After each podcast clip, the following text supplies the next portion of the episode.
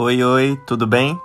Eu sou Yandel Albuquerque e esse é o podcast para todas as pessoas intensas. O texto que você vai ouvir hoje se chama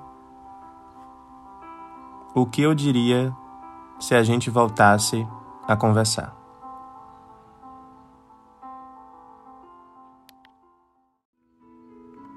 O que eu diria se a gente voltasse a conversar?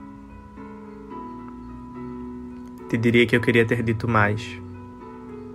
Queria ter falado para você que não é errado errar, mas que o erro machuca muito mais quando não é admitido. E eu só queria que você falasse porque eu acreditava ingenuamente que as coisas ficariam mais leves e fáceis de suportar.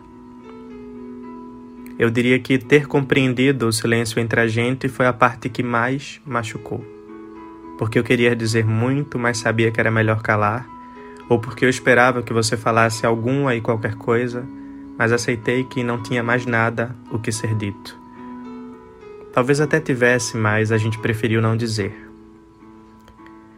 Eu diria que perdi as contas de quantas vezes antes de dormir ensaiei o que falaria para você no dia seguinte, caso a gente voltasse a conversar, mas esse dia nunca chegou.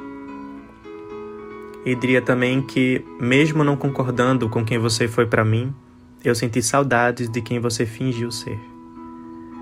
Diria que desejei mandar mensagem todas as vezes que tive online, cogitei falar sobre o que eu sentia, mesmo com a sensação de que não mudaria muita coisa.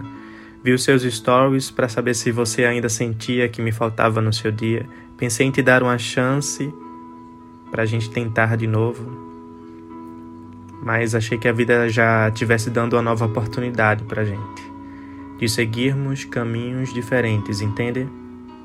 Durante meses eu carreguei comigo todos aqueles planos que fizemos antes da quarentena.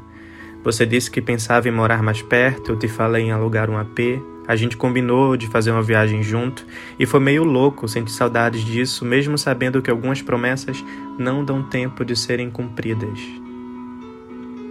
Eu diria que quando toca a minha playlist, toca também as músicas que você incluiu nela.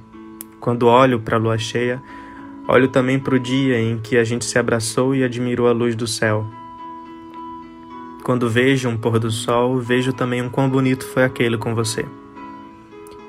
Eu diria que ainda guardo comigo alguns dos vários momentos em que a gente dividiu. E que foi difícil aceitar que o amor às vezes também é sobre impermanência mas eu aceitei.